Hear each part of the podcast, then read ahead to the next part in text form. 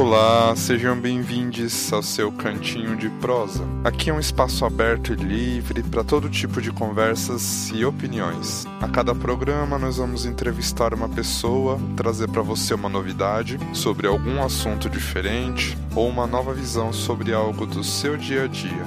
Então, se ajeite e aproveite o seu cantinho de prosa.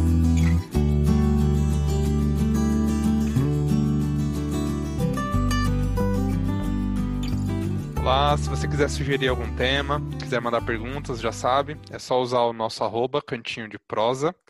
E no episódio de hoje, então, a gente vai descobrir um pouquinho dos bastidores do mundo da TV, da atuação, como que é a rotina, se existe o glamour, quais são os perrengues.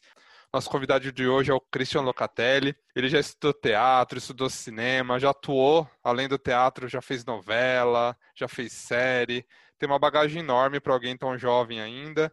E muito bem-vindo ao Cantinho de Prosa, Cris. Ah, obrigado. Prazer estar aqui. Quando te perguntam sobre a sua profissão, você fala, ah, é ator? Eu sou ator? Ou o que, que você diz? Qual que é a reação das pessoas quando você fala isso, se você fala que você é ator profissional? Então, ainda nos dias de hoje é bem diferente, né? Porque até quando vou fazer algum check-in, alguma coisa assim, em hotel, quando vou fazer algum trabalho, enfim, tem que especificar, né? A profissão e coisa assim. Eu coloco ator, ou quando alguém me pergunta também, qual é essa profissão, o que você faz da vida, não sei o quê. Aí eu falo, eu sou ator aí ainda tem esse delay que a gente percebe das pessoas pensando, ah, mas o que que ele faz realmente, né? Porque a maioria das pessoas pensam que o ator que as pessoas têm em mente é aquele intocável lá dentro da TV que a pessoa só enxerga por ali e nos milhões da, das redes sociais, né? não tem muito esse contato. Então, quando alguém me pergunta o que você faz da vida com essa profissão, eu falo, ah, eu sou ator. Ainda tem esse, esse delay das pessoas pensando, tá, mas o que realmente você faz da vida?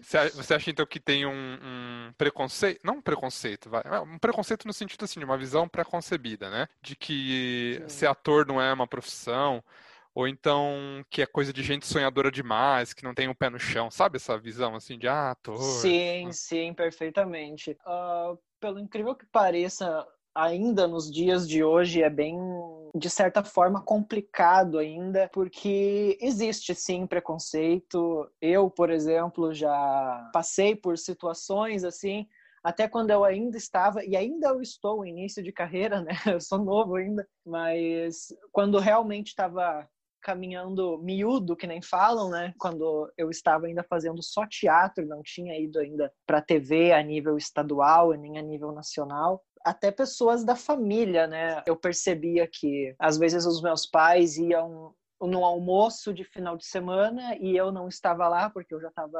trabalhando, uh, viajando, enfim, a teatro. Aí perguntavam para os meus pais: Ah, cadê o Christian? Onde é que ele está? Ele está com o pessoal do teatro dele, do trabalho dele, as pessoas ficavam ainda meio que assim, né? Tipo, o que, que ele tá fazendo da vida dele? Por que não segue aí um direito, uma medicina da vida?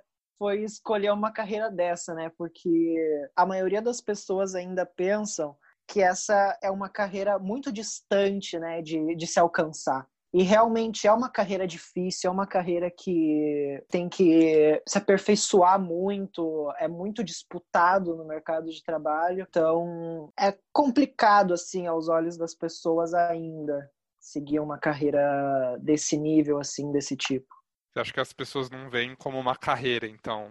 Não uma carreira, eu digo, profissional, né? Como é, porque sim. assim, a gente tem aquela visão, não sei, mercadológica, talvez, de trabalho, né, de profissão, de que a gente estuda determinado assunto e a gente vai trabalhar para um lugar que vai render aquela, vai trazer aquela, aquele salário, né, aquela estabilidade, que é uma visão muito antiga, né, de, de carreira Sim. e de, de, estabilidade familiar, é. etc. Sim. E talvez a carreira artística, né, é, não seja visto como uma carreira, seja mais como ah, é um momento, tem que aproveitar ali o brilho, porque não sabe quanto tempo vai durar. Se esse feeling é real ou não. É uma carreira que dá para ser estável, dá para realmente investir como uma coisa bem a longo Sim. prazo mesmo.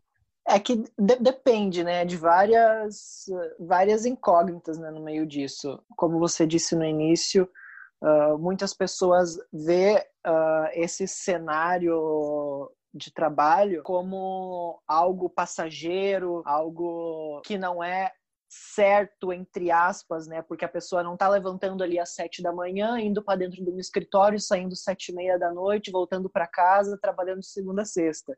Não, não tem nada a ver com isso a carreira do, do ator, de quem trabalha na, na parte da arte. Ter uma, uma estabilidade, que nem você citou, tudo depende, tudo depende no meio da, no meio da arte, porque tem grandes atores que uh, só fizeram TV, que nem Glória Pires, uma grande atriz, mas ela já começou na TV. Ela não teve essa transição da maioria dos atores uh, que vieram do teatro, musical, coisa assim, e depois para ter uma certa estabilidade financeira, porque querendo ou não, o Brasil é um país que hoje não tem muito incentivo cultural. Então, o ator, se ele realmente quer viver da profissão, ele vai buscar um mercado que seja mais vantajoso na questão financeira dele, que nem a televisão, o cinema, os streamings que aí tá surgindo hoje em dia. E como eu peguei o exemplo da Glória Pires, ela foi uma atriz que ela já veio para a TV. Ela não começou em teatro e a gente vê até hoje, né, o sucesso dela só na televisão. Então, ela é uma pessoa que a gente pode dizer que o case dela é Fora voltado para é fora da curva, é fora da curva, porque uh, uma, ela já teve desde o início uma estabilidade para a vida toda, né? Porque a formação dela desde o início foi para a televisão, para as câmeras, uh, ao contrário da 99,89% dos outros atores. Tá, é, você comentou que essa transição acaba sendo normal, então quase 100% da galera começa no teatro. Como que funciona exatamente isso? Assim, vamos, vamos falar de você, assim, o que, que você estudou lá no começo? Como que você começou a engatinhar nessa área? Digo assim, fazer sua primeira, suas primeiras formações. É, você acha que estudar é essencial nessa carreira ou dá para só chegar fazendo? Não, estudar o ator ele nunca vai deixar de estudar, porque ele tem que estar tá sempre. É como se fosse um médico, por exemplo. O médico ele nunca vai poder parar de estudar, porque ele tem que estar tá sempre se atualizando. O ator é a mesma coisa. O ator tem que estar tá sempre lendo, por mais que ele já tenha a formação dele, ele vai ter que estar sempre buscando conteúdo novo, métodos, jeitos novos de interpretação. O meu início, o meu começo, eu nem queria seguir a profissão. foi bem, foi, foi bem por acaso eu ter entrado para a área artística, porque eu comecei a fazer teatro porque eu era muito tímido. Que nem essa conversa que eu tô tendo agora com você aqui, o podcast, é, ia ser uma coisa de uns anos atrás impossível, inviável. Jamais eu ia estar tá falando para outras pessoas, estar tá conversando com você aqui agora. Eu era muito tímido, assim, eu era muito introspectivo. Aí eu pensando para mim mesmo, eu tinha 10 anos isso, quando eu comecei a fazer teatro. Eu pensando para mim, eu preciso perder essa timidez, tá? Tá me fazendo muito mal, eu tô ficando, sabe, não não tendo muito contato com as pessoas, eu era muito difícil de fazer amizade. Aí até que eu achei uma escola de artes na minha cidade. Aí eu fui lá ver, né, qual era. Tinha vários cursos assim. Aí eu perguntei: qual é o curso para perder a timidez? Eu perguntei para a secretária. Ótima pergunta. qual é o curso? Qual é o curso para perder a timidez? Ela falou: ah, a gente tem teatro, a gente tem cinema. E eu já gostava de assistir uh, teatro quando ia, quando ia fazer sempre na escola uh, peças de teatro, assim, do Dia das Mães, do Dia dos Pais, essa que a gente fica com a cara em formato de sol, com o papelão ali segurando eu sempre gostei, gostava muito de estar sempre no meio, sempre envolvido no coral também, por mais que ainda eu sofresse com a timidez, coisa assim, mas eu fazia de tudo para estar sempre lá no meio porque eu achava uma coisa de destaque, sabe? Porque eu ia estar ali na frente, ia ter pessoas me olhando, ia ter pessoas me prestando atenção no que eu estava fazendo. E então foi uma coisa que eu sempre gostei bastante, mas até então eu não queria seguir como carreira. Aí eu entrei no curso de teatro. Aí fui fazendo as aulas e fui vendo assim que era uma coisa que eu comecei a gostar com o tempo.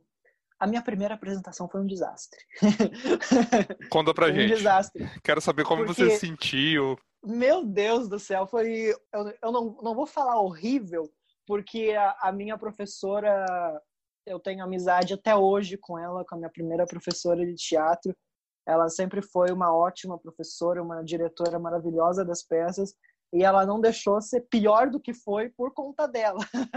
eu ainda estava muito tímido para fazer a apresentação. Aí eu já entrei quando eles já estavam ensaiando já uma peça, já estava meio que em andamento assim quando eu entrei no curso. E era uma coisa assim super fácil. Eu acho que eu tinha durante a peça toda, eu acho que eu tinha umas cinco falas, seis falas assim no máximo, porque eu interpretava um sonho é, eu, eu lembro até hoje. A peça era A Viagem de um Barquinho, de Maria Clara Machado. Maravilhosas as peças dela. E eu interpretava um sonho. Aí era raramente minha, as minhas aparições assim no palco. Eu lembro até hoje. Eu tava super tranquilo assim na, na coxinha, esperando a minha hora de entrar, repetindo direto as falas, as cinco falas, né? repetindo direto na minha cabeça. E chegou a minha hora de entrar, minha professora, vai, Christian, é tu. E eu entrei assim, e uma das preparações que nós temos em teatro é nunca olha para a plateia. Quando você tem que virar de frente para o palco, de frente para as pessoas, uh, mira um ponto fixo no fundo do teatro, no escuro, em alguma coisa assim, mas não olha para as pessoas. É Porque no mesmo? momento que você olha, sim, os atores nunca olham para as pessoas que estão na, na plateia, porque desconcentra, desconcentra muito. Faz sentido. Porque cada um vai estar com É. uma reação, vai estar se coçando, vai estar olhando Exato. pro lado. Faz sentido. Exato. O certo é quando entra em palco mirar algum ponto fixo, alguma coisa assim, quando tem que fazer as falas e a encenação de frente para a plateia. E a primeira reação do senhor aqui, eu entrei no palco e mirei na cara de cada uma. Cadê meu pai? Cadê minha mãe, né? Exato, exato. Eu mirei na cara de cada um, fugiu tudo que ela tinha me dito, todo o, o ensaio, e me fugiu absolutamente o texto todo da minha cabeça. Aí eu fiquei pensando, e agora? O que, que eu faço? Não lembro mais do texto, tô aqui no meio do palco, é minha parte de falar. Comecei a Isso. improvisar, Isso com 10 anos de idade, é isso? isso com 10 anos de idade. Comecei a improvisar. Pelo incrível que pareça, no improviso sempre fui bom. Sempre quando a professora dava algum, algum tema, alguma coisa assim, de exercício em sala de aula, juntava quatro, ah, quatro, cinco pessoas em cada grupinho, aí separava diferentes temas e tinha que montar uma história ali em 15, 20 minutos. E no, no improviso sempre fui bom. Aí, como eu já tinha lido todo o roteiro da peça, sabia dos personagens e coisa assim, eu fui inventando falas. Falas, ah, às vezes eu falava assim. Deu spoilers que... do resto da peça inteira, é isso? É, exato.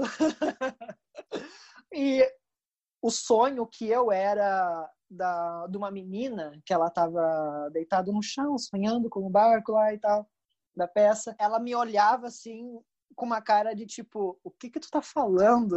Que porra é essa que você tá Ah, fazendo? que porra é essa? Isso não tá no texto. Aí depois eu saí do palco, assim, quando acabou todas as minhas as minhas entradas, tipo, cinco entradas, eu não, não, não entendi ainda até hoje. Foi realmente o nervosismo que eu ainda não, não dominava a técnica ainda de controlar e coisa assim. Quando eu saí do palco, que eu olhei para minha professora assim, eu falei, eu caguei tudo, né? olhei para ela e falei, ela falou, muito pelo contrário. Ela falou para mim, muito pelo contrário. Você soube improvisar, você não deixou buraco entre as falas, não deixou aquele silêncio de tensão em cima do palco. Foi maravilhoso. E as pessoas perceberam que você improvisou? Alguém da sua família? Não, Não. sei. Não? Não, Sério mesmo? não, ninguém. Que incrível. Ninguém percebeu. Ninguém percebeu. Eu ainda depois fui perguntar para amigos que tinham ido assistir o que, eles tinham achado. Assim, né? Fui meio que tietar para ver uh, se eles iam falar alguma coisa. Aí depois eu acabei falando no final, né? Então, uh, o que eu falei em cima do palco eu nem lembro mais, porque eu improvisei na hora. Porque eu travei.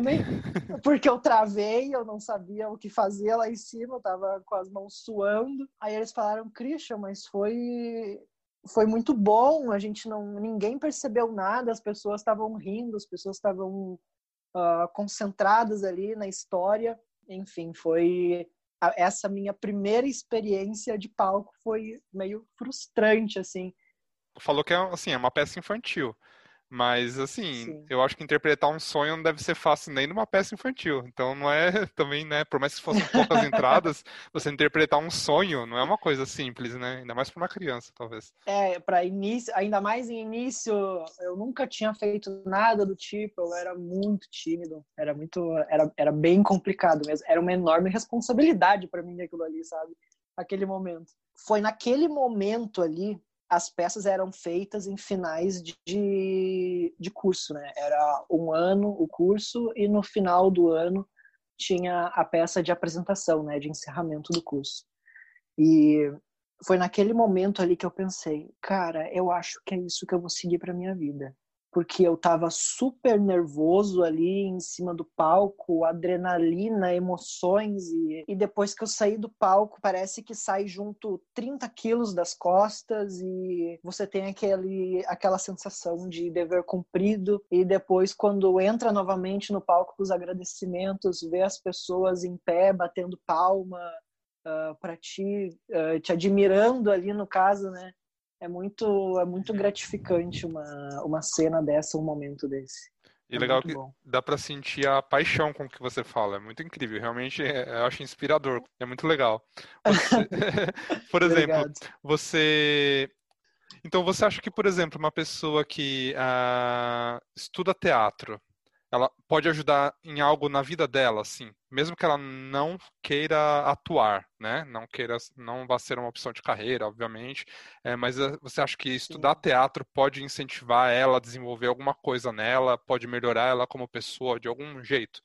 Sim, totalmente, totalmente. Eu sou da, do pensamento assim que teatro ou até expressão corporal, algo do tipo assim, deveria ser matéria escolar no, no ensino fundamental até o nono ano deveria ser uma coisa imprescindível, porque ajuda muito no relacionamento com as pessoas, ajuda muito na, a controlar o emocional, uh, a tomar decisões, uh, a enfrentar a enfrentar e lidar com desafios e coisas assim da vida e da escola. E no geral assim no meu ver, eu acho que todo mundo deveria fazer teatro, porque é uma coisa que, que muda totalmente a nossa, a nossa vida, a nossa visão. Inclusive, até executivos fazem, executivos de grandes empresas aí, até daquela lista americana Fortune 500, uh, ah, os executivos da, eles estudam teatro, eles têm cadeiras de, de teatro dentro das empresas, workshop, coisas assim do tipo, porque isso ajuda muito no relacionamento com as pessoas, ajuda muito no entender o outro, porque o teatro é isso, é entender o outro. Você necessita do outro para fazer a sua parte. Então, ia ser uma coisa maravilhosa se todo mundo tivesse acesso ao teatro mesmo que não fosse seguir a carreira. É, eu, e é muito. Eu sou um apaixonado por teatro, né? Tipo, eu vou. Agora, na, nessa época triste em que a gente vive de quarentena, obviamente a gente não consegue mais, mas eu sou daqueles que vai semana sim, semana não, assim. Tipo, várias vezes ao mês no teatro, assim, eu adoro. E eu acho muito incrível porque eu não sei como é o processo lá por trás, né, do, dos atores mas eu acho incrível porque ao mesmo tempo que é um trabalho que exige da pessoa tanta foco, né, e concentração de você pegar um papel, de você entrar naquele personagem, de você realmente sentir aquilo e, e decorar mesmo tudo aquilo, né, porque é, a gente sabe que existe um roteiro para ser seguido também, então existe demanda um, um poder, um, uma capacidade de concentração grande mas ao mesmo tempo, a segunda parte do processo do trabalho daquela pessoa é totalmente para fora.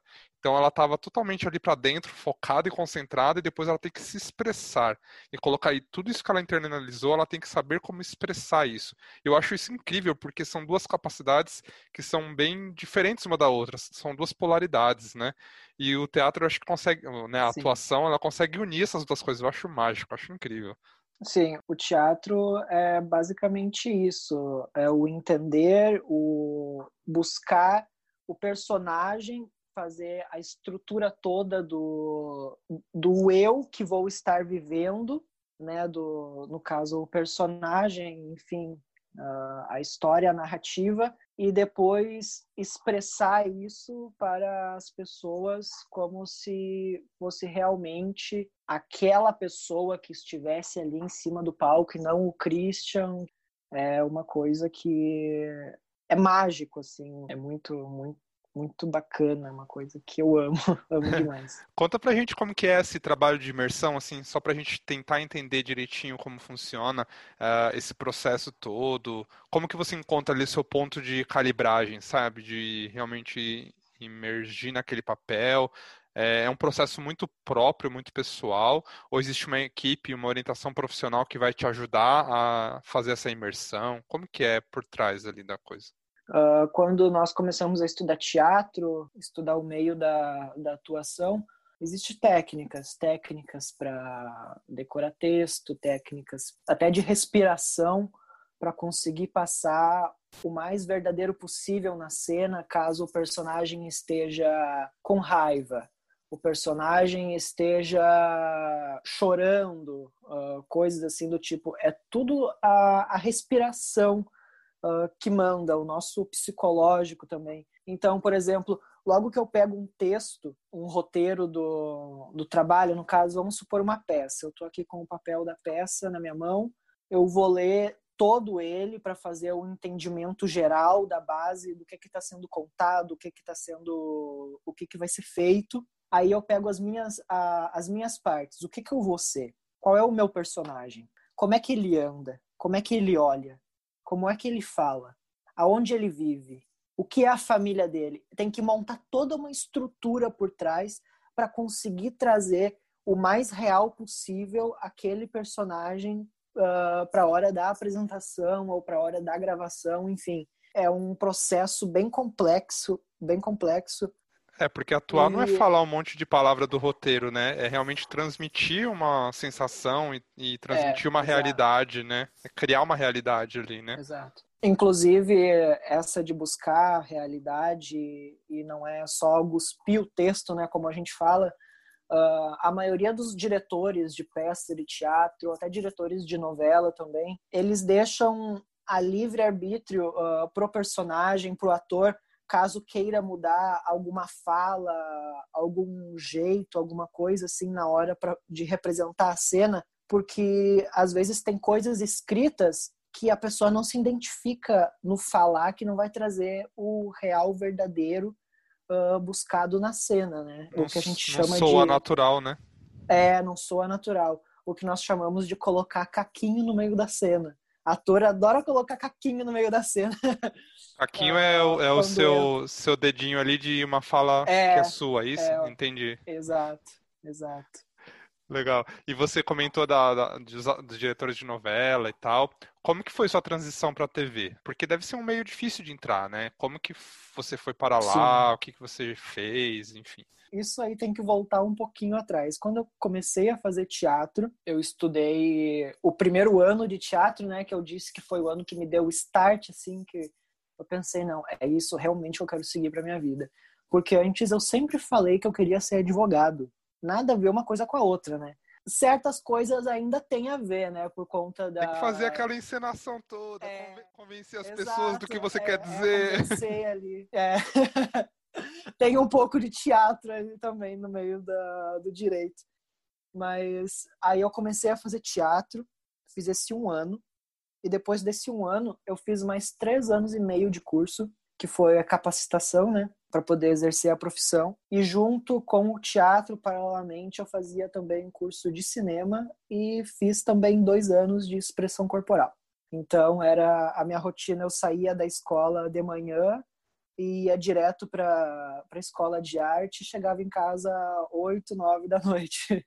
Aí depois que eu terminei uh, os estudos, que eu terminei de fazer o curso de teatro, cinema, abriu uma uma companhia de teatro na minha cidade que estavam eles estavam recrutando atores, né, para começar a fazer uma peça. Ia ser um musical, primeiramente.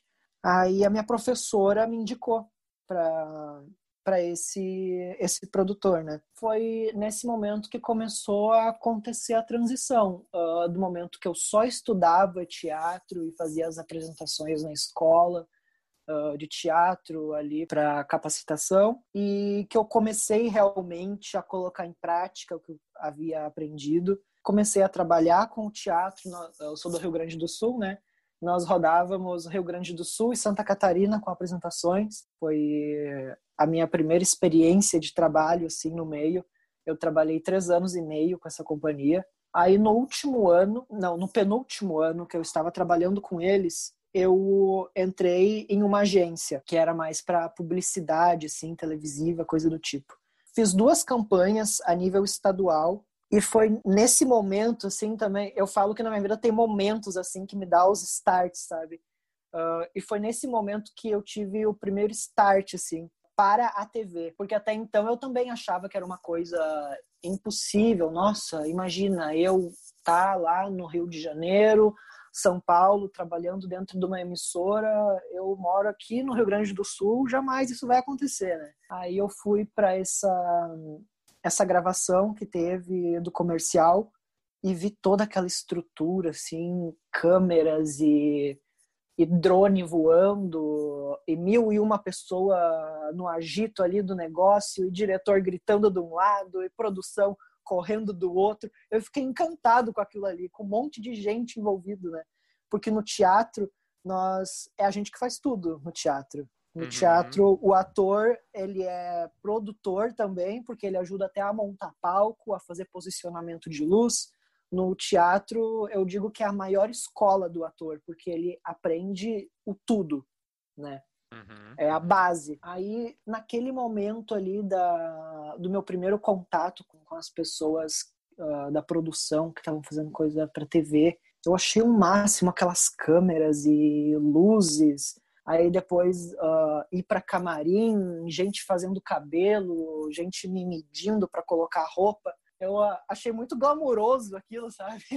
Aí eu pensei, né? Fiquei pensando durante o trabalho todo eu vou começar a dar uma pesquisada sobre isso. Aí comecei a pesquisar sobre cursos de TV, interpretação para câmera, coisas assim, e o eixo disso era Rio São Paulo e eu no Rio Grande do Sul. Aí eu comecei a pesquisar workshops, como eu ainda morava no, no Rio Grande do Sul, uh, não podia uh, sair dali, enfim, uh, eu comecei a pesquisar workshops de começava na sexta, terminava no domingo, ou de uma semana, coisa assim. Eu comecei a ir para o Rio de Janeiro fazer workshop de um final de semana, workshop de uma semana.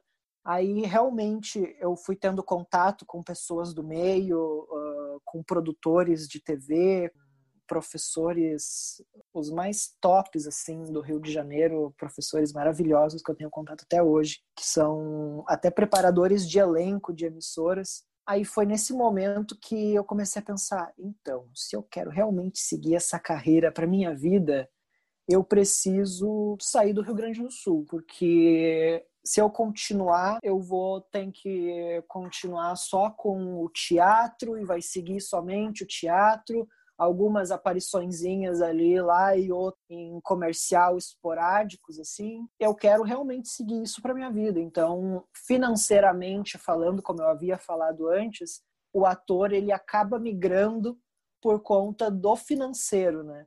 Aí eu acabei pensando, acabei pensando e quando cheguei no Rio Grande do Sul, falei para os meus pais que não, eu preciso ir morar no, no Rio de Janeiro, eu preciso ir morar em São Paulo para me aperfeiçoar mais, para realmente ter o um embasamento do, da área, né? Aí eu cheguei em casa e falei isso para os meus pais e o meu pai, eu lembro até hoje, meu pai só me olhou e falou assim: tá, uh, tu já comprou a tua passagem de ida? quando, quando tu vai? Já viu o lugar para ficar? Que incrível. Nossa. Isso foi. É, ou ele não realmente não te queria lá, tipo, sai daqui, moleque, ou realmente é incrível. Não. não, realmente, isso é uma coisa que eu não posso jamais me queixar, falar dos meus pais, porque eles sempre foram sempre me apoiaram muito nas minhas decisões, sempre me incentivaram muito a seguir o que eu quero para minha vida, carreira, coisa assim, sempre foi foi muito bom. Aí uh, você decidiu mudar e foi quando você mudou que você começou a ter a, a entrar assim mais na, na atuação da TV mesmo? Como que foi assim? Você começou por série, por novela, por propaganda? Sim. Como que foi? Sim, uh, até então eu tinha só a experiência ali com teatro e eu fazendo os workshops, indo direto para o Rio de Janeiro, quase que todo mês eu ia para o Rio de Janeiro para fazer os workshops. Eu fiquei basicamente uns quatro, cinco meses assim direto indo para lá fazer o workshop. Foi muito, muito diferente. Eu acho que é essa palavra que eu posso usar, porque o ator uh, que começa no teatro tem que ser tudo muito grande, né, para ocupar palco, para fazer domínio de cena, para o pessoal que está sentado lá na última fileira conseguir escutar e conseguir entender a sua os seus gestos, o seu, o seu posicionamento ali em cima do palco para conseguir entender a história. E a câmera é totalmente ao contrário, a TV é totalmente ao contrário. O menos é mais. Essa foi essa é uma frase que eu guardo até hoje da da Bia Oliveira, uma preparadora de elenco incrível do Rio de Janeiro. Ela trabalha com as maiores emissoras assim, eu tive a oportunidade de fazer um workshop com ela. Ela falava: "Christian, menos é mais. Menos é mais". Quando eu ia fazer alguma cena uh, de estudo, coisa assim, gravação, ela sempre falava: "Menos é mais". Porque eu estava vindo do teatro e eu falava muito alto, uh, gestos para lá e para cá e a câmera é focada ali, aquele quadradinho. Então não precisa todo um domínio porque é para aquele quadradinho, não é mais outras pessoas que estão que estão ali olhando, não vai estar tá interpretando para o iluminador, não vai estar tá interpretando, interpretando para o uh, assistente de direção, é para a lente da câmera. Então, essa foi uma das partes uh, complicadas, vamos dizer assim, na minha transição da, do palco para a câmera. Logo que eu fui morar no Rio de Janeiro, uh, aí eu procurei Record, uh, fiz cadastro com eles. Aí logo a Globo é logo adiante, assim, na frente. Aí fui na Globo, marquei para fazer uma, uma entrevista né, com o produtor de elenco para me conhecer, para mostrar o meu trabalho, o que, que eu havia fazendo e tal. Aí, pelo incrível que pareça, assim, foi quatro dias, eles me ligaram, pessoal da Globo. Coisa assim que a maioria das pessoas. Uh, tem pessoas que eles nem chamam, tem pessoas que eles levam duas semanas, um mês, assim, e eu levaram quatro dias assim para me ligar. Eu lembro até hoje, eu estava no centro do Rio de Janeiro, pegando justamente o meu registro profissional que eu tinha ido buscar no Ministério do Trabalho e meu telefone começa a tocar. Era da produção da Globo. Era uma e pouca da tarde, eu lembro até hoje, e eu tinha que estar quatro e meia lá dentro do Projac para entrevista. Eu larguei tudo que eu estava fazendo, só fui, peguei correndo meu o meu, o meu registro, já peguei um metrô até onde dava e do metrô já peguei um, Uber que ainda estava recém começando, né, os carros de aplicativo para direto para a emissora para não me atrasar lá na entrevista com ele. Aí fizeram entrevista, assim, mostrei meu trabalho. Uh, eu ainda estava na minha mochila, tinha todos os meus trabalhos, abri aquela baita pasta lá com um monte de com um monte de coisa e fotos e recortes de jornal uh, e coisa assim, porque essa é uma uma das coisas muito importantes que os atores têm que ter. Uh, sempre fazer a sua pasta de material, que é como se fosse seu currículo, né? Para apresentar nos lugares. Né? Uhum. É um portfólio. E eu sempre fiz isso, desde ingressos que eu vendia das apresentações de quando eu estudava ainda, até recorte de jornal quando lançou o, o shopping lá da minha cidade, o comercial na, do estado, coisa assim. Aí eles perguntaram, aí nesse exato momento vem o que nós já havíamos falado. Uh, sempre atualização, sempre estudando, porque o ator nunca vai deixar de fazer isso. A primeira coisa que o produtor olhou para mim e perguntou: aonde você está estudando? Qual é o seu recente trabalho? Qual é a sua mais nova formação? O que, que você tem feito para se aperfeiçoar? Porque eles estão sempre buscando a excelência nas pessoas, então a gente não pode se acomodar num cantinho ali, já tenho minha, já tenho minha formação, meu, meu registro ali certinho, vou ficar de braço cruzado aqui esperando um trabalho aparecer. Uhum. Jamais. Uhum. Jamais pode ser feito isso. Aí aconteceu ali a minha entrevista Aí, entre esse tempo, quando eu já tinha ido para o Rio de Janeiro, eu logo me matriculei numa escola de teatro e TV, continuei estudando paralelamente. Aí eu estava saindo da aula, era umas nove e pouca da noite. Para você ver que não, essa, esse meio não, não tem horário. Era umas nove e pouca da noite. Uma produtora de elenco me liga falando: Você tem como estar tá amanhã às 10 horas da manhã no Projac? A gente precisa fazer uma, uma nova entrevista com você. Eu falei, com certeza. Era oito e meia. Era oito e meia, eu tava lá na porta já. com medo de me atrasar. Aí foi nesse momento que apareceu a minha, minha primeira oportunidade que eles uh, me deram para eu mostrar o meu trabalho foi na em participações pequenas assim num programa que tinha chamado Tá no Ar. Acabou ano passado até o programa mas acho que tá para voltar novamente, também uma nova temporada. E eu fui ficando meio que fixo desse desse trabalho. Eu lembro até hoje, quando eu terminava a gravação, eu falava pro diretor, Thiago, o nome dele, semana que vem de novo, né? Porque era gravado, era gravado uma vez na semana para a semana toda. Aí eu falava, semana que vem de novo, né, Thiago? Aí ele, aham, pode vir. pode vir semana que vem, marcadinho, então. Deixa eu garantir meu jabá, né? Vem ou não é, vem? Deixa, é, deixa eu garantir meu merchandise aqui. Aí depois disso começou a aparecer os trabalhos na novela que eu fiz e depois a série que eu tô fazendo gravação agora. Legal. Tem uma pergunta aqui de, de, um amigo meu. O arroba é arroba Murilo R. Aguiar. E ele queria saber assim, qual que foi a maior surpresa quando você começou a trabalhar na TV? Alguma coisa que você imaginava que era de um jeito, chegou lá na hora, era totalmente diferente. A maior surpresa, para mim tudo foi, foi surpresa, assim, porque. Mas alguma coisa assim que você imaginava que era de um jeito, chegou lá, nossa, não tem nada a ver com o que eu imaginava, é outra coisa. Ah, os artistas. Com certeza os artistas. Porque nesse meu. Esse primeiro trabalho que eu tive na Globo, quem faz parte é o Márcio Smelling, uh, Dani Calabresa, são grandes nomes né, da, da comédia, e que a maioria das pessoas uh, são fãs, assim, respeitam e tal. E eu já conhecia o trabalho deles quando eles eram de outras emissoras também. E chegando lá no, no Projac, entrando em estúdio, assim, no camarim, são pessoas normais, assim, como qualquer outra, no conversar, uh, conversar sobre o trabalho, conversar sobre a cena que está feita, sobre coisas que talvez pode melhorar ou não. Pessoas acessíveis, sabe? Que até o momento, quando eu não estava lá no meio, eu pensava, jamais eu vou conversar com uma pessoa dessa.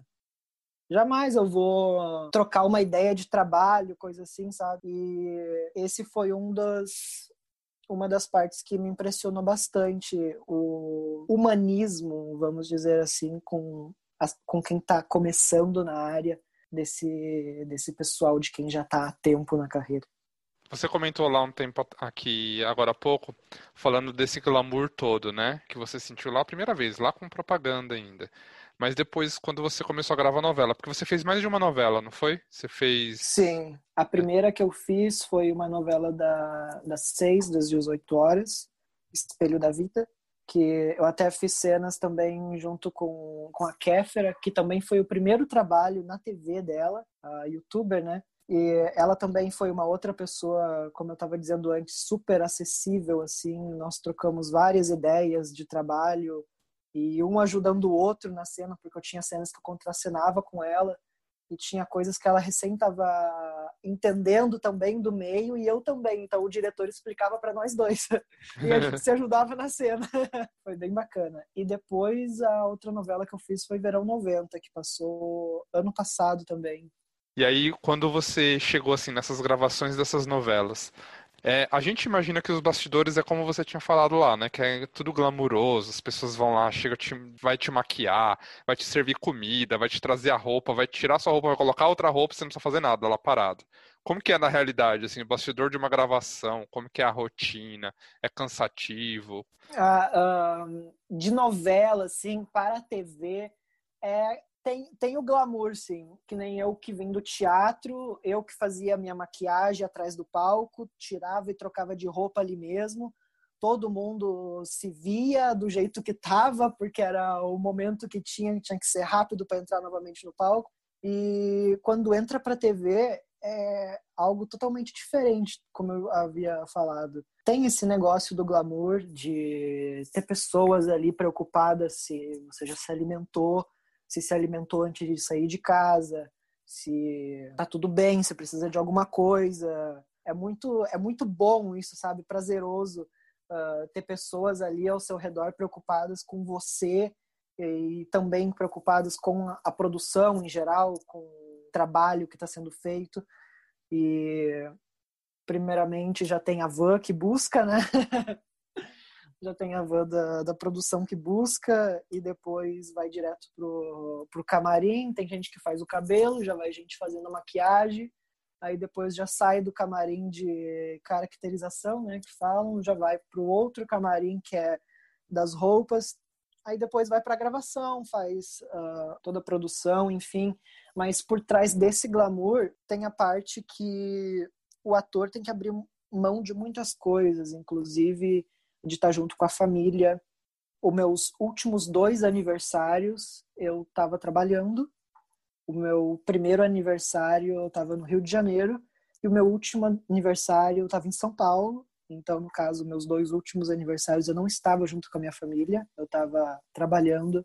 Uh, o ator também tem que abrir mão de. Não existe finais de semana, pode haver gravações em sábado, domingo, feriado, no meio da semana, em horários totalmente diferentes, tipo uh, na segunda-feira gravação da uma da tarde até as quatro, como no sábado gravação das oito da manhã até às seis da manhã do outro dia, porque tem cenas que tem que ser feito esperar escurecer para ser feito à noite. Então, por trás de todo o glamour que muitas pessoas falam, tem a parte que tem que realmente gostar do que faz, gostar da profissão, amar o que o que está fazendo ali, porque senão é poucas pessoas que ficam mesmo, pessoas que gostam daquele final de semana ali em família, em casa. Então é uma coisa que isso a gente não pode prever. Eu ia te perguntar qual é o maior desafio que você enxerga como profissional na rotina, porque assim, eu penso assim, ah, um trabalho de escritório, maior desafio é esse. Trabalhar no hospital, maior desafio é esse. Trabalhar no comércio, é esse. Para você como ator, qual seria o maior desafio? Mas acho que você acabou de responder, né? Ou não? É, um dos maiores desafios é esse, ter que abrir mão, como, como em tudo na vida, né? Se a gente quer crescer profissionalmente, a gente quer buscar coisas dar voos mais altos, nós com certeza vamos ter que abrir mão de algo na nossa vida, não vai dar para equilibrar 100% tudo. Então, uma das partes complicadas, hoje não mais tanto, mas no início foi bastante complicado para mim, foi essa parte de ter que abrir mão de muitos momentos em família, estar tá com amigos, dias que a gravação dura de 6 a 12 horas para sair uma cena, então, eu acho que para mim o maior uh, obstáculo que tem aí uh, é isso. Você, você comentou da, das pessoas, dos artistas que você conheceu, né? Como que é essa questão assim da admiração entre, entre os atores? O que, que faz alguém ser admirado pelos outros? Ah, eu acho que o trabalho, né? O que a pessoa, o jeito que a pessoa se entrega para a cena, a pessoa quando faz o trabalho com, com maestria, quando faz porque a, a, gente percebe, né, não só no meio uh, artístico, mas como em vários outros diferentes meios de trabalho, a gente percebe quando a pessoa tá ali fazendo por fazer ou e quando a pessoa tá ali realmente porque ama, quando a pessoa tá ali se entregando pro que faz, uh, tá totalmente presente ali naquele momento, né? a gente percebe isso. Então, é uma, é uma entrega, coisa né? fácil né? de é, a entrega. Uma das pessoas, inclusive, que, que eu admiro e que foi uma, uma situação até que engraçada quando eu estava fazendo a gravação da novela Verão 90, foi. Eu admiro muito a atriz Dira Paz. Excelente atriz, uma grande atriz que já fez centenas, dezenas de, de filmes e, e novelas e peças de teatro também ela, fa ela fazia parte do elenco da novela, era, ela era uma das protagonistas. E nós estávamos fazendo uma, uma cena externa, né, fora dos estúdios. Aí a Globo tem uns ônibus que são ônibus camarim. É o ônibus todo adaptado, assim, com camarim, com vestuário, tudo dentro do ônibus, é lindo. E eu cheguei no meu horário lá, aí fui entrar no ônibus lá no, no camarim para trocar de roupa, enfim, fazer as coisas. E até então eu não tinha visto ela, não tinha tido contato com ela, mas ela estava na mesma novela que eu, mas eu não tinha, sabe, uh, tido o primeiro contato com ela. Aí eu entro no, no ônibus, tem uma pessoa de costa sentada lá, uh, fazendo escova no cabelo, arrumando. Aí ela me olha pelo espelho da, da onde ela, da mesa, assim, que ela estava virada. Você é o menino que está fazendo o Patrick, meu Deus do céu, eu adorei a sua cena, ficou maravilhosa. Tomara que tenham próximas. Eu vi bastante o feedback das pessoas, as pessoas estão gostando da, das suas participações, do seu, do seu inteiramento na, na novela. E eu fiquei meio que, tipo, caraca! Eu, eu que devia estar tá falando assim? isso para você, né? Fica quieta. É, é, é, é, é, exato. Eu fiquei tipo assim realmente, eu, eu dei dois passos para dentro do ônibus, na subindo a escada, e eu fiquei parado ali na escada, e ela me falando, e eu só olhando assim, sem piscar, sem saber o que falar para ela, porque, sabe, é uma pessoa que eu admiro, até então admirava o trabalho dela, e ter esse retorno, sabe, esse, essa resposta dela sem nem saber ainda meu nome, não sei se sabia meu nome, quem eu era, mas já tinha visto o meu trabalho e estava me parabenizando pelo meu trabalho. Foi uma coisa muito gratificante, foi uma coisa que eu guardo com muito carinho para esse momento. E essa coisa assim da química entre os atores, né? É, você acha que facilita uma atuação ou pode dificultar quando realmente não bate ali o santo? Ah, sim, totalmente, totalmente. Ter esse amizade assim com os colegas de trabalho faz total diferença porque o ator na hora da cena é, precisa da resposta do outro. O ator ele precisa da interação da química mesmo né da a troca ali né? É, é da, da troca da cena. E várias vezes eu já já assisti coisas assim que aconteceram que tiveram que repetir a mesma cena porque não ficava bom porque realmente havia uma, uma discórdia ali entre os atores que estavam, que estavam contracenando, mas eles tinham que fazer um papel de, vamos supor, tipo, amigo ou filho e irmão. E não ficava pai. natural.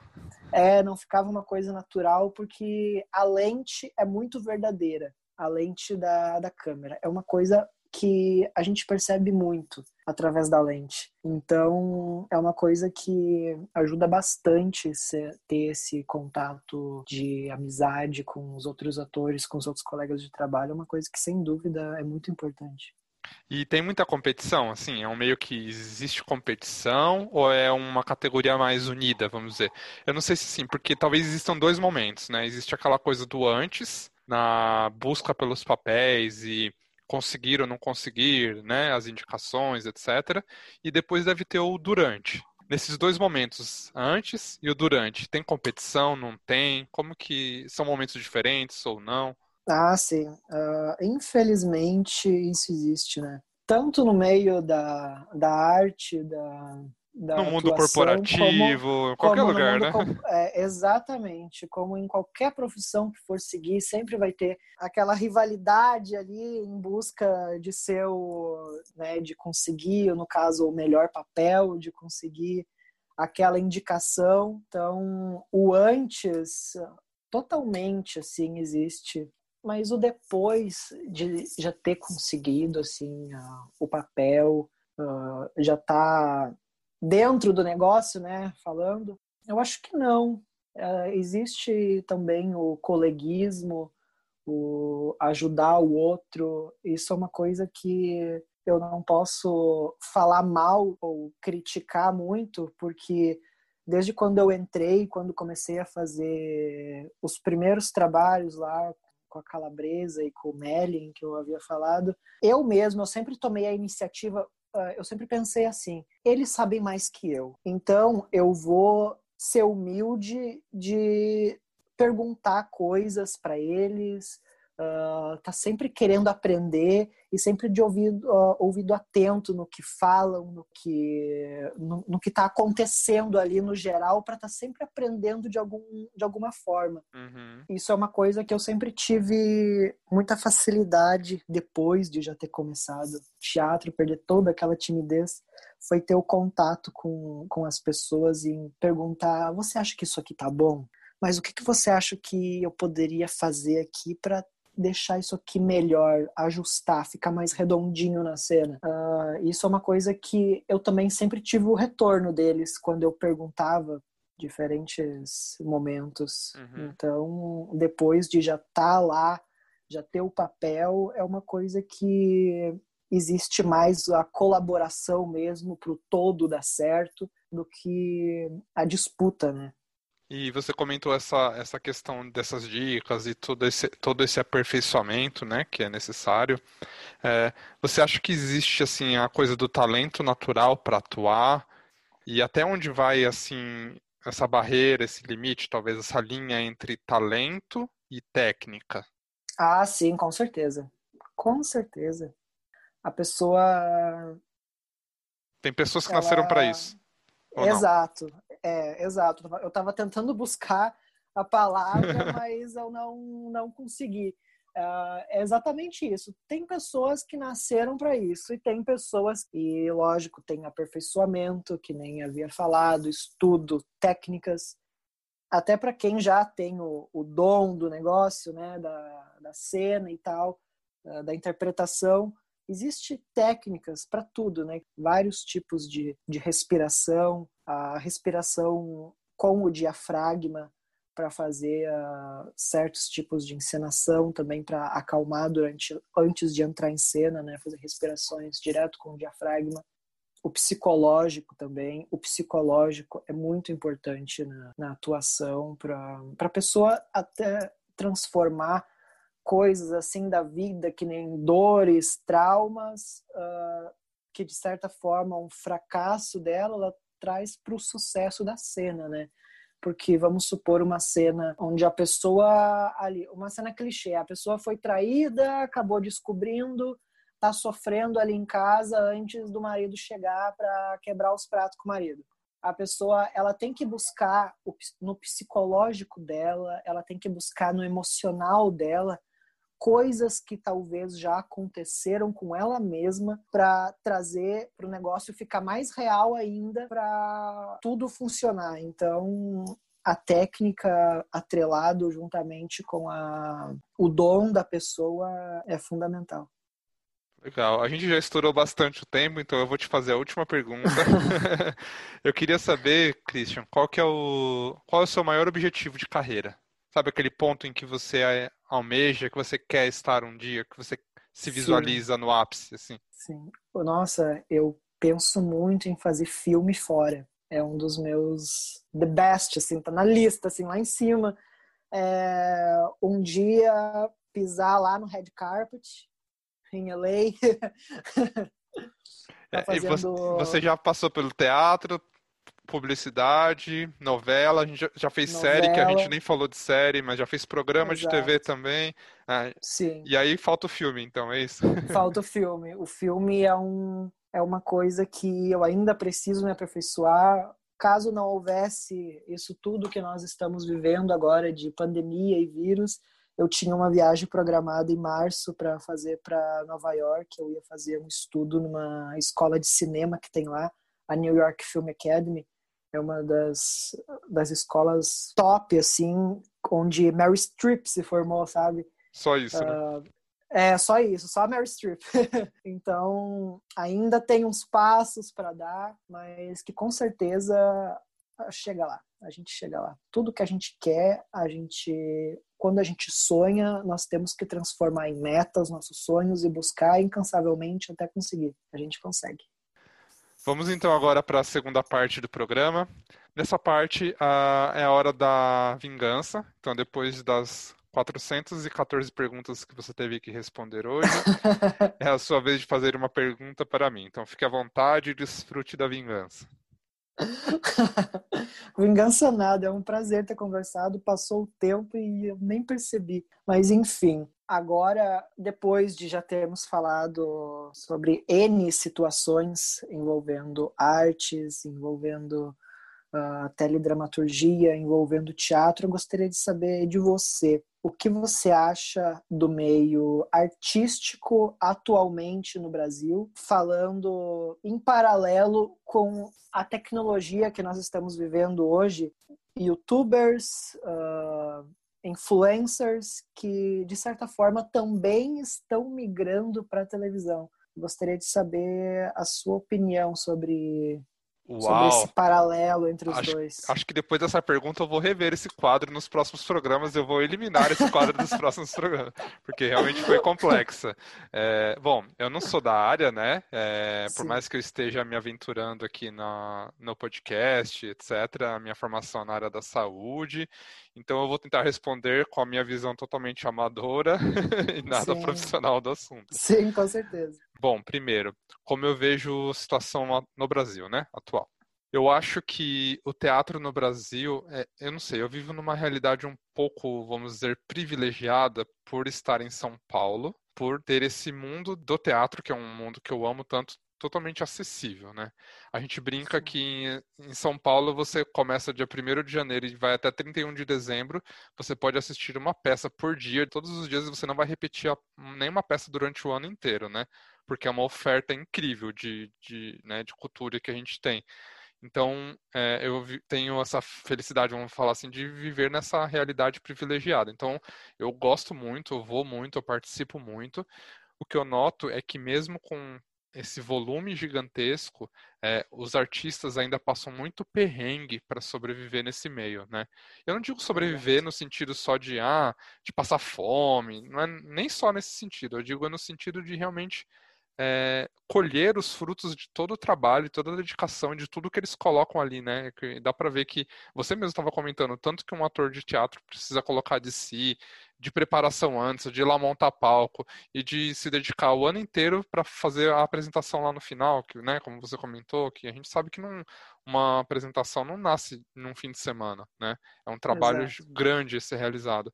E às vezes a pessoa não, não quer pagar 50 reais para ver uma peça de teatro e gasta 150 no boteco tomando litrão, né? Então, assim, tudo bem, cada um tem a sua preferência, cada um tem as suas prioridades, mas eu digo assim, o quanto é desvalorizado. Eu, eu enxergo como uma área bem desvalorizada pelo tanto que ela traz pra gente porque eu vejo a arte como isso, como uma, uma maneira de questionar a realidade, de, de mostrar também outras realidades, porque eu vivo aqui no meu mundo. Aí eu vou lá numa de trazer peça... o lúdico, né? Exatamente, porque aí eu vejo uma outra realidade, não é aquilo que eu vivencio, eu nunca estive naquele cenário, eu nunca tive numa situação como aquela, e aquilo consegue me tocar. Né? Ela, ela expande meu horizonte, ela me mostra que existem outras coisas além do meu mundinho. Então, não sei, eu acho que é incrível. Por isso que Sim. eu acho que é muito pro pouco que é valorizado, entendeu? Exato, exato. E Principalmente fala... no Brasil. Sim, totalmente. A gente tem. Por isso que eu falo, a minha realidade de São Paulo é uma realidade, por mais que seja Brasil tal, mas é uma realidade que ainda a gente tem muita coisa. Agora, olha o tamanho desse país, e às vezes tem cidades que chega a peça duas vezes por ano, sabe? Então, como que você quer que a população que as pessoas tenham um contato com cultura se não existe nem isso disponível para elas, né? Então, se não existe nenhum incentivo para uh, como quer que cobre algo, né? Exatamente. Enfim, é, é um cenário complicado, né? E aí, falando da outra parte dos influencers, youtubers, etc., é, eu acho que eu sou a pior, sinceramente, sou a pior pessoa do mundo para opinar sobre isso. Porque até um mês atrás, nem rede social eu tinha, nem Instagram, criei por causa do podcast. Sim. então, assim, mas assim, o que eu vejo é que é um movimento que acaba sendo uma faca de dois gumes, né? Porque assim, a gente tem a democratização dessa informação e da cultura e das, das formas de expressão, porque a gente deixa de depender, por exemplo, de a produtora gigantesca de filme ou a emissora gigantesca ou né, os grandes, né, que monopolizam a informação e a gente acaba uh, abrindo o poder e o acesso para as pessoas, que é o que as redes sociais possibilitaram, né? Que é o que os influencers e os youtubers usam, né? Porque qualquer um, teoricamente, pode chegar lá e ser um youtuber. Claro que não é Sim. qualquer um, mas eu digo assim, não é, é um caminho muito mais acessível para qualquer um né? Mas ao mesmo tempo isso é, leva para o outro oposto de tá, até que ponto essa informação que está sendo propagada ou essa pessoa realmente tem um conteúdo que agrega, que traz um crescimento ou que traz uma, uma evolução de pensamento ou até que ponto ela está propagando ideias tóxicas ou está propagando, sabe, é, coisas que não que já deveriam nem existir mais, né? Vamos falar assim, bem Sim. pelo nosso momento político atual, etc. Né? Coisas Sim. que nem deveriam existir mais e que ainda são propagadas. Então, Sim. eu acho que é muito legal o movimento. Ao mesmo tempo, a gente ainda não tem maturidade para lidar com essa liberdade. Então, gente... ainda tem umas lacunas ainda, ainda a ser acertados, né? É, eu acho que é mais ou menos essa a minha posição. eu não sei se está respondido, mas. É Sim, super respondido. Eu gostei muito dessa resposta. Legal. Então, uh, vocês já sabem que tem o arroba cantinho de prosa para enviar aí as sugestões de temas, fazer as perguntas. E para quem quiser incomodar, tô brincando. Para quem quiser aí perguntar para o Christian, é, tirar alguma dúvida sobre os passos da carreira, que ele quiser perguntar de alguma história é, que ele tenha vivenciado, quiser discordar de algum ponto que ele falou, é, qual que é o seu seu contato? Não, com certeza. Podem entrar em contato, podem mandar mensagem. Eu estou sempre ativo ali, procuro responder sempre Sempre que posso, sempre que consigo, respondo as pessoas. Uh, o meu contato é o Instagram, arroba christianlocatelli, underline. Locatelli com dois L's. Então é dois Christian L's Locatelli, dois L's e I, e underline no final, Under, certo? Underline, isso. Beleza, eu vou deixar aqui na descrição do episódio também, claro. E agora a gente vai para a sua indicação. Nesse episódio, então, você pode fazer uma indicação de algum livro, algum podcast, algum canal do YouTube, algo que você recomende sobre o tema para as pessoas?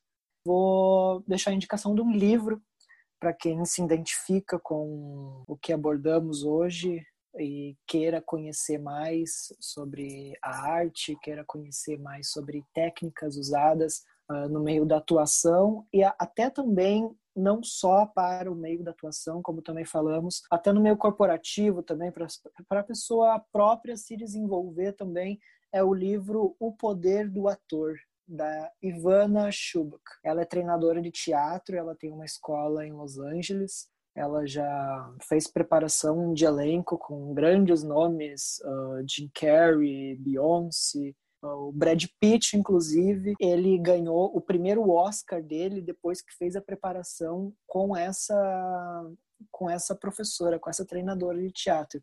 Então esse livro ele é maravilhoso ele tem técnicas próprias da Ivana, também juntamente com o best-seller, né, que é o Konstantin Stanislavski. Então, a indicação de hoje que fica é O Poder do Ator, de Ivana Shubak. Incrível, muito bom. Bom, para a gente terminar então, Christian, a gente vai para o quadro O Sentido da Vida. Nesse quadro eu vou fazer uma pergunta completamente aleatória sobre algum conceito, abstrato ou não, e aí é a sua vez de dar uma filosofada e uma viajada, tá? Eu acho que você mais ou, eu acho que você mais ou menos já deu um spoiler porque sem querer numa das últimas perguntas você já falou sobre isso, mas enfim. Christian, o que é sonho para você? Sonhar leva a gente a algum lugar, a gente consegue alcançar todos os sonhos que a gente tem ou não. O que é sonho para você? Sonho para mim, sonho é acreditar em si, acreditar nas suas convicções, acreditar nas, uh, nas suas crenças, tendo ou não. E eu costumo falar que não adianta só sonhar, a pessoa também tem que fazer. Porque eu como eu havia falado antes, eu posso sonhar, eu tenho um sonho, em fazer um filme, um dia tá lá no Red Carpet em Los Angeles, mas o que, que eu vou fazer para buscar esse meu sonho? Então eu costumo falar que o sonho ele é a matéria-prima da meta, porque no momento que a gente sonha algo, é algo que a gente quer, é algo que a gente pensa um dia conquistar, um dia ter, um dia fazer. Então esse sonho nós temos que transferir ele, tirar ele da área do sonho e transferir ele para a área da meta. E aí sim começar a trabalhar em cima dele para correr atrás dessa meta, desmembrar esse sonho, uh, o que, que eu posso fazer para alcançar, em quanto tempo eu vou conseguir alcançar, quais são os caminhos que vão poder me levar. Então, o sonho, para mim, é essa matéria-prima para transformar em meta e, consequentemente, transformar em realização, transformar em vitória e sucesso. Eu acho que é isso. Incrível, muito bom. Christian, muito, muito obrigado por todos, todas as histórias, pelo, por toda a, paixão com que você falou sobre o assunto hoje. Obrigado. Eu acho eu. que foi legal ter visto um pouquinho desse outro lado, ter entendido um pouquinho como funcionam as coisas. Gostei muito, muito obrigado, viu, Christian? Eu também, gostei muito da, da participação aqui. Muito obrigado. Obrigado, Christian.